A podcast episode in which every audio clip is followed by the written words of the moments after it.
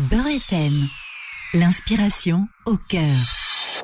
Bienvenue dans votre émission L'inspiration au cœur sur Beurre FM. Aujourd'hui, nous allons revenir sur une personnalité de talent remplie de solidarité qui a su mettre en avant ses qualités sans oublier les autres. L'inspiration au cœur donne carte blanche aujourd'hui à Amel Karay Segura. Bonjour Amel. Bonjour Bilal, j'espère que tu vas bien. Pour commencer, Amel, allez, une courte présentation de vous et de votre parcours.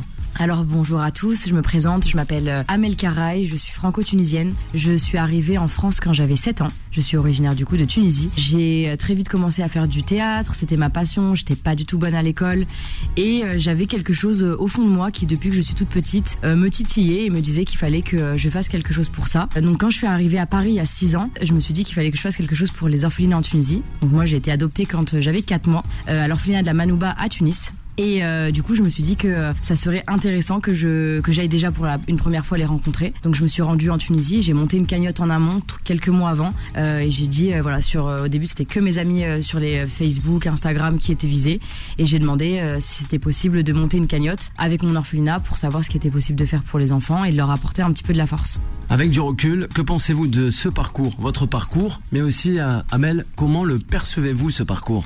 Je dirais que c'est quelque chose que j'avais au fond de moi depuis que je suis toute petite. J'ai toujours euh, voulu aider euh, les orphelinats parce que c'est euh, quelque part c'est mon histoire à moi. Et donc en 2018, la première fois que j'ai été à l'orphelinat de la Manouba, j'ai pris une claque. J'ai vraiment pris un aller-retour. Je me suis rendu compte que fallait que je fasse plus avec les enfants. Donc j'ai décidé l'année d'après de monter mon association. Donc un petit coup de pouce pour beaucoup d'espoir. Aujourd'hui, on travaille avec quatre orphelinats en Tunisie. on travaille avec l'orphelinat de la Manouba qui est le mien à la base. Au tout début, je me suis dit comment est-ce que je peux commencer? Je suis personne, personne me connaît. Je sais que j'ai envie d'aider les enfants. J'ai pas envie de demander de l'argent à chaque fois parce que les gens ils vont se dire qu'est-ce qu'elle veut? Et puis que parler de mon parcours, c'était pas le but non plus. Donc je me suis dit ok, je vais d'abord me lancer une première action, aller chez les gens et récupérer des habits pour les enfants. Donc j'ai lancé ça sur Paris. J'ai commencé à aller euh, bah, du partout en région parisienne avec une copine à moi pour récupérer les affaires, des matériels, des habits, des lits, tout ce qu'on pouvait prendre, on le prenait. Au début, je stockais tout dans mon salon à Paname. Au bout d'un moment, j'avais plus de place. Ma coloc, elle pétait les plombs.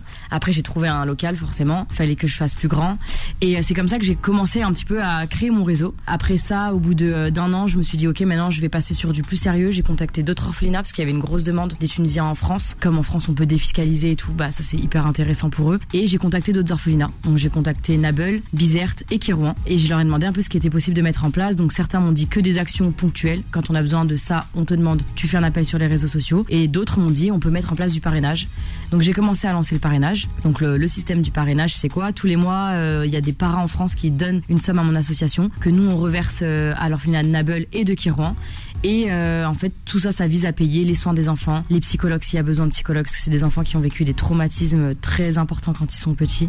Euh, ça sert à payer le dentiste, euh, ça sert à payer tout un tas de choses. Donc du coup, voilà, aujourd'hui, on fait ça. On a pour Nabel plus de 50 parrains. Des fois, ils parrainent même plusieurs enfants, parce qu'il n'y a pas beaucoup d'enfants. Donc en vrai, il y a des enfants qui ont deux trois parrains, donc ça c'est hyper cool. Et donc du coup, voilà. Après, je me suis dit comment est-ce que je peux faire pour vraiment que ça vise encore plus haut, que ça tape encore plus haut? Je cherchais un parrain qui pouvait représenter au mieux mon association. Moi, je travaille dans le milieu du stand-up. Donc je me suis dit bah vas-y, let's go, euh, je vais trouver un parrain euh, tunisien qui est dans le milieu de l'humour et j'ai contacté Hakim Djemili en me disant euh, bah pourquoi pas lui one shot sur Instagram, je l'ai contacté. J'étais archi stressée et au final archi cool, il m'a dit OK mais on y va.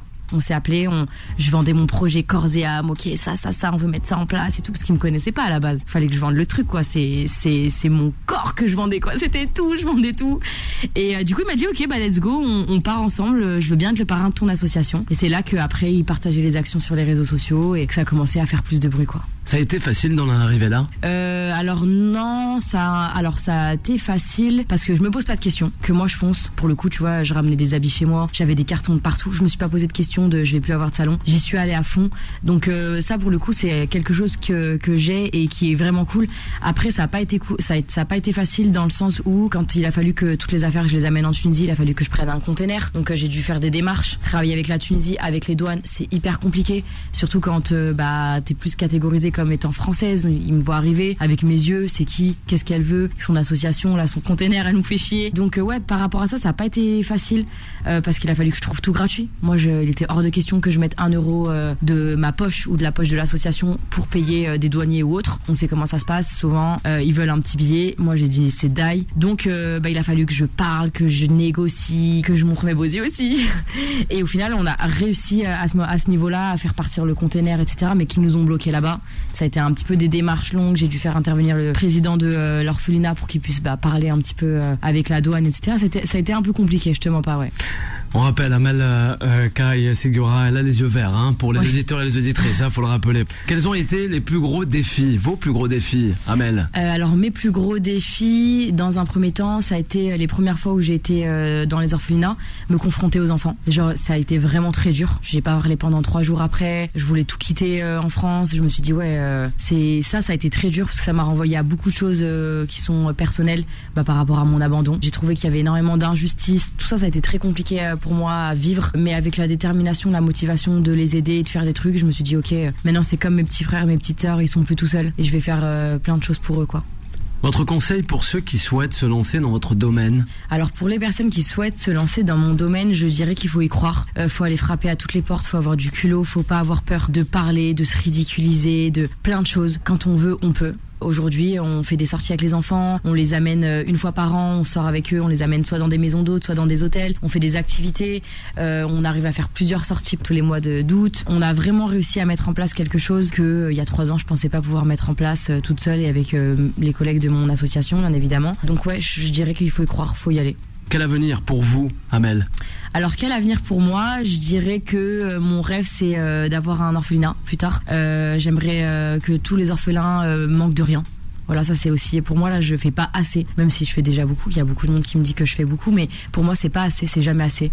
Pour moi, tant qu'il y a encore des enfants qui sont seuls dans leur lit, qui mangent pas à leur faim, plein de choses, ça sera pas assez. donc j'ai toujours cette cette envie de faire plus, de faire mieux.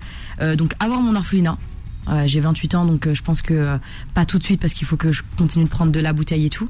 Euh, quel autre avenir pour moi? J'aimerais faire du cinéma parce que quelque part aussi ça pourra m'aider à bah, apporter et porter la voix des enfants. Puis c'est ma passion depuis que je suis toute petite, donc bah, j'aimerais percer dans, dans, à ce niveau-là, donc je, je, me donne les chances. mais au niveau de l'association, ouais, ça serait ça, que les enfants manquent de rien et que surtout je puisse travailler avec d'autres orphelinats et dans d'autres pays. Et pour terminer, quel avenir pour la France? Alors de moi en France, eh ben, ça serait continuer de porter la voix des enfants de faire euh, grossir mon association, d'avoir de plus en plus de parrains, de faire des actions euh, avec euh, des humoristes, de faire des actions événementielles pour porter les la, voix des enfants et, et voilà, obtenir le max de, de choses que je peux pour eux là-bas.